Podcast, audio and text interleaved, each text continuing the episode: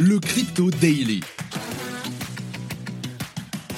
Mon nom est Benjamin Cohen. Et vous êtes bien sur le Crypto Daily. Le podcast qui traite de l'actualité crypto, NFT et métaverse. Dans vos oreilles, chaque jour, du lundi au vendredi. Salut, j'espère que tu vas bien et que tu as passé un super week-end. On se retrouve tout de suite pour un nouvel épisode du Crypto Daily. On est le 6 mars 2023 et il est 13h. C'est aujourd'hui les 6 mois du Crypto Daily. Et oui, le premier épisode est sorti le 5 septembre 2022. Merci bien entendu à tout le monde qui écoutait, qui bossait, qui, qui partageait le Crypto Daily. C'est incroyable.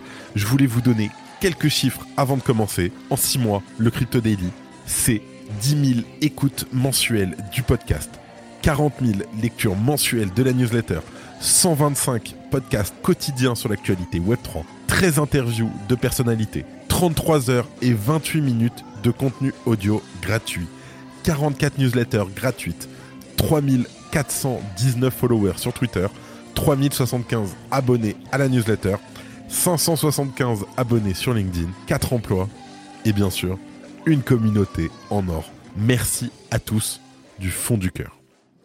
On commence aujourd'hui par une rumeur qui s'est transformée en chute.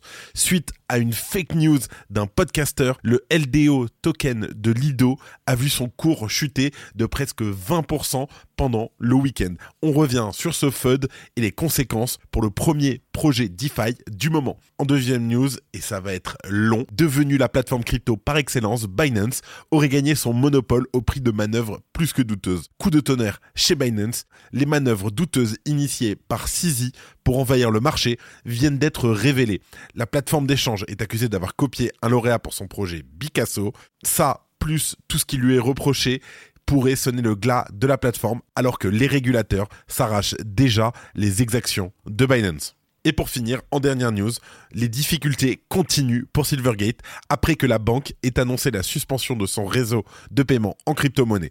En outre, Circle a déplacé chez d'autres établissements bancaires la part des levées servant à la collatéralisation de l'USDC qui était stocké chez Silvergate. Mais avant tout ça, et comme d'habitude, le coin du marché.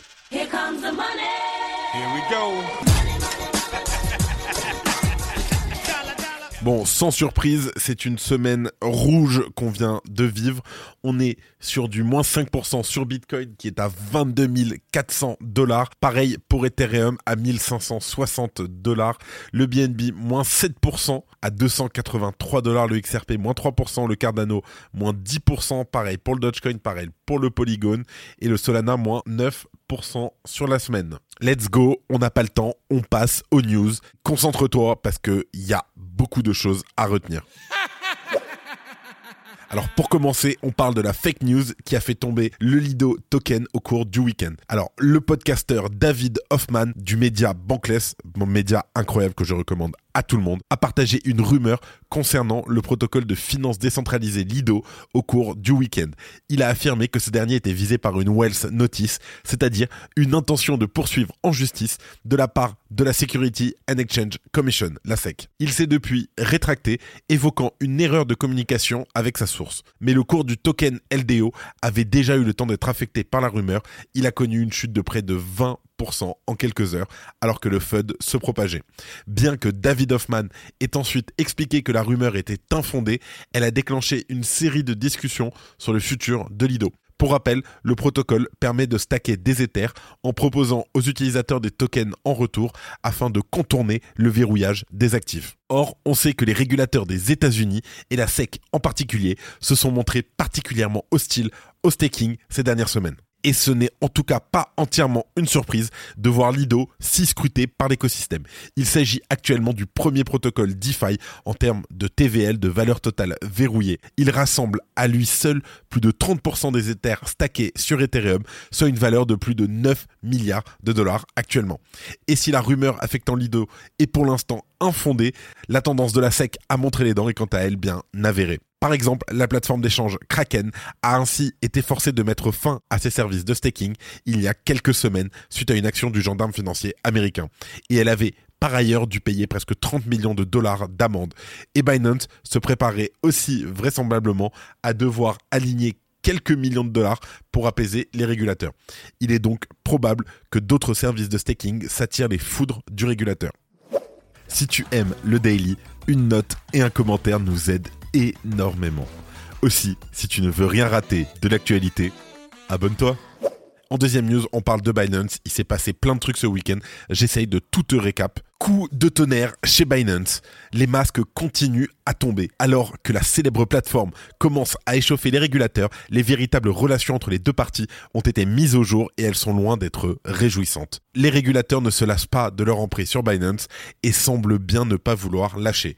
Après un scandale lié à la gestion de son argent, puis des soupçons de manipulation des fonds des clients, c'est désormais le Sénat américain qui met le holà à l'entreprise. Et oui, on a été nombreux à se demander comment Binance pouvait si bien s'en sortir en cette période de crise. Alors que la SEC traque les moindres acteurs de l'industrie, l'entreprise semble, ou du moins semblait quant à elle, intouchable. En effet, le pot rose vient d'être découvert. Son équipe dirigeante aurait joué sur un système de licence pour ne pas tomber sous le joug des régulations américaines. Selon The Wall Street Journal, Binance US, la branche américaine de la plateforme, aurait été ouverte comme une entreprise indépendante opérant sous licence.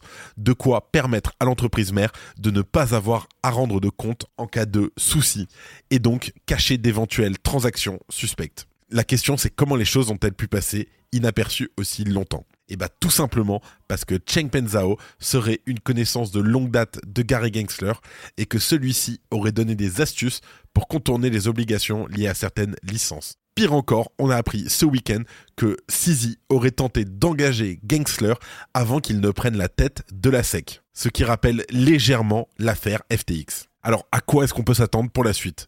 Cette découverte, bien sûr, elle ne présage à rien de bon pour Binance. On le sait, les connivences de SBF avec Gary Gensler n'avaient pas permis à FTX d'échapper à son destin funeste.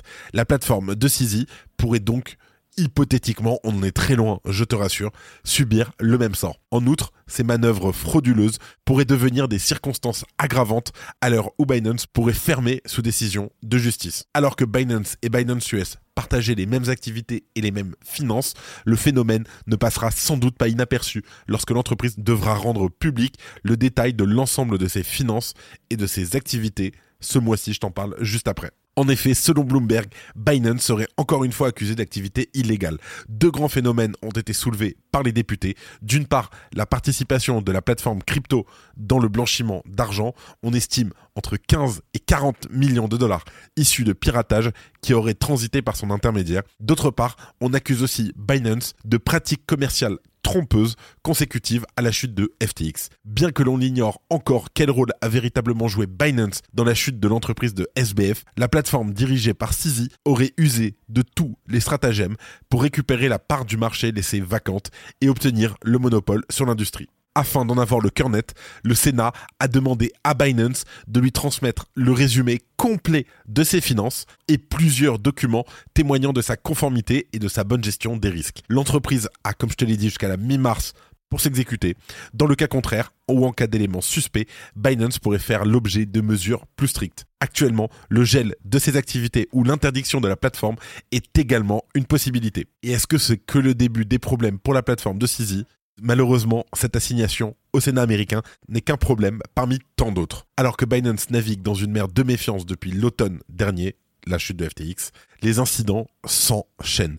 Parmi les coups durs pour la plateforme, on retrouve l'interdiction de l'émission du BUSD, qui a eu des conséquences non négligeables sur son activité, et plus récemment encore, les accusations du gagnant de son dernier hackathon. Celui-ci affirme que Binance a copié son intelligence artificielle pour créer son outil Picasso. Je t'explique ça. Le co-créateur d'une application similaire, Chatcasso, a partagé ses accusations sur Twitter, expliquant que son équipe avait été la première à créer un service de ce type lors d'un hackathon de Binance qui a eu lieu en décembre dernier. Chatcasso avait gagné la première place ainsi qu'un chèque de 5000 BUSD. Comme le souligne le co-créateur de Chatcasso, la sortie d'un service similaire deux mois après baptisé Bicasso ne peut donc pas être une coïncidence. Je cite c'est décourageant de voir une entreprise qui dit vouloir soutenir l'innovation et le développement voler aux mêmes personnes qui travaillent dur pour construire l'écosystème. Les similarités entre les deux projets jusqu'au slogan est en effet particulièrement notable. Et si rien n'empêche Binance de produire son propre service de création de NFT avec une intelligence artificielle, on peut souligner le questionnement que cela pose en ce qui concerne ses futurs hackathons. Ah bah oui. Bref, morale de l'histoire, c'est la tempête qui commence pour Binance et Binance aussi colossal qu'il soit, ça reste un colosse au pied d'argile. Fais attention. Merci d'écouter le Crypto Daily. Et pour finir, on parle de Silvergate qui suspend son réseau de paiement en crypto-monnaie. Alors, tandis que les nouvelles autour de la banque Silvergate s'assombrissent de jour en jour, le spectre d'une potentielle faillite se fait de plus en plus pesant. Vendredi soir, la société a ajouté un bandeau en haut de la page d'accueil de son site web précisant l'arrêt de son service de paiement en crypto-monnaie. À compter d'aujourd'hui, Silvergate Bank a pris la décision fondée sur le risque de mettre fin au Silvergate Exchange Network, le SEN. Tous les autres services liés au dépôt restent opérationnels. Ce système permettait des paiements crypto 24 heures sur 24 et a notamment été utilisé par MicroStrategy pour réaliser un emprunt collatéralisé en Bitcoin auprès de la banque. Toutefois, l'entreprise précise que cette collatéralisation est en sécurité et non stockée via les services de Silvergate, prenant ainsi les devants sur les potentielles rumeurs qui pourraient émerger. Après l'annonce du retard qu'allait prendre la publication de son état financier, c'est donc un élément supplémentaire jouant en défaveur de Silvergate qui avait suspendu les dividendes sur ses actions de série A fin janvier de façon à préserver le capital. Pour rappel, Silvergate disposait d'une exposition minime de 20 millions de dollars à BlockFi, une plateforme de crypto-monnaie aujourd'hui sous couvert du chapitre 11 de la loi sur les faillites des États-Unis. Concernant FTX, la banque annonçait que cette exposition concernait moins de 10% de ses 11,9 milliards de dollars d'actifs sous gestion au 30 septembre 2022. Toutefois, ces mêmes dépôts ne s'élevaient plus qu'à 3,8 milliards de dollars au 31 décembre dernier. Étant donné que les fonds bloqués chez FTX le sont toujours, un rapide calcul pourrait nous faire estimer cette exposition jusqu'à 31,3%, sous réserve bien sûr que le total de ces actifs sous gestion n'ait pas encore chuté plus qu'il ne l'a déjà fait. Et avant de finir, les actualités en bref avec notre partenaire Bean Crypto. Tether aurait utilisé de faux documents et des sociétés fictives pour obtenir des comptes bancaires après que Wells Fargo ait interrompu les services de plusieurs comptes taïwanais de Tether. La société a répondu qualifiant la déclaration de totalement inexacte et trompeur. Le taux de déflation d'Ether a récemment atteint son plus haut niveau de l'année dans la journée du 1er mars. Le taux de combustion annualisé de l'EIP 1559 a dépassé le taux d'émission d'ETH de 1,425%, son plus haut niveau après un incident inexpliqué en mai 2022 au cours duquel le taux de déflation a dépassé 17% pendant une seule journée. Une proposition visant à déployer AAV V3 sur le mainnet ZKEVM de la sidechain Polygon a été émise sur le forum de gouvernance AAV. Présentée par Mark Zeller, cette disposition permettrait au protocole de finance décentralisée d'établir une présence stratégique sur ce nouveau Layer 2 le géant américain Amazon s'apprête à vendre des NFT sur son site internet. Une quinzaine de collections seront disponibles dès le lancement le 24 avril. Kraken poursuit son projet de lancer sa propre banque malgré un environnement réglementaire difficile. Merci de ton écoute, passe une super semaine. C'est la fin de ce résumé de l'actualité du jour sur le Crypto Daily. Évidemment, pensez à vous abonner pour ne pas rater le suivant, quelle que soit d'ailleurs l'application que vous utilisez pour m'écouter. Rendez-vous aussi sur Twitter et LinkedIn pour d'autres contenus d'actualité exclusifs. Je crois que j'ai tout dit, faites attention à vous, et moi je vous dis à demain. C'était Benjamin pour le Crypto. Merci et à très vite.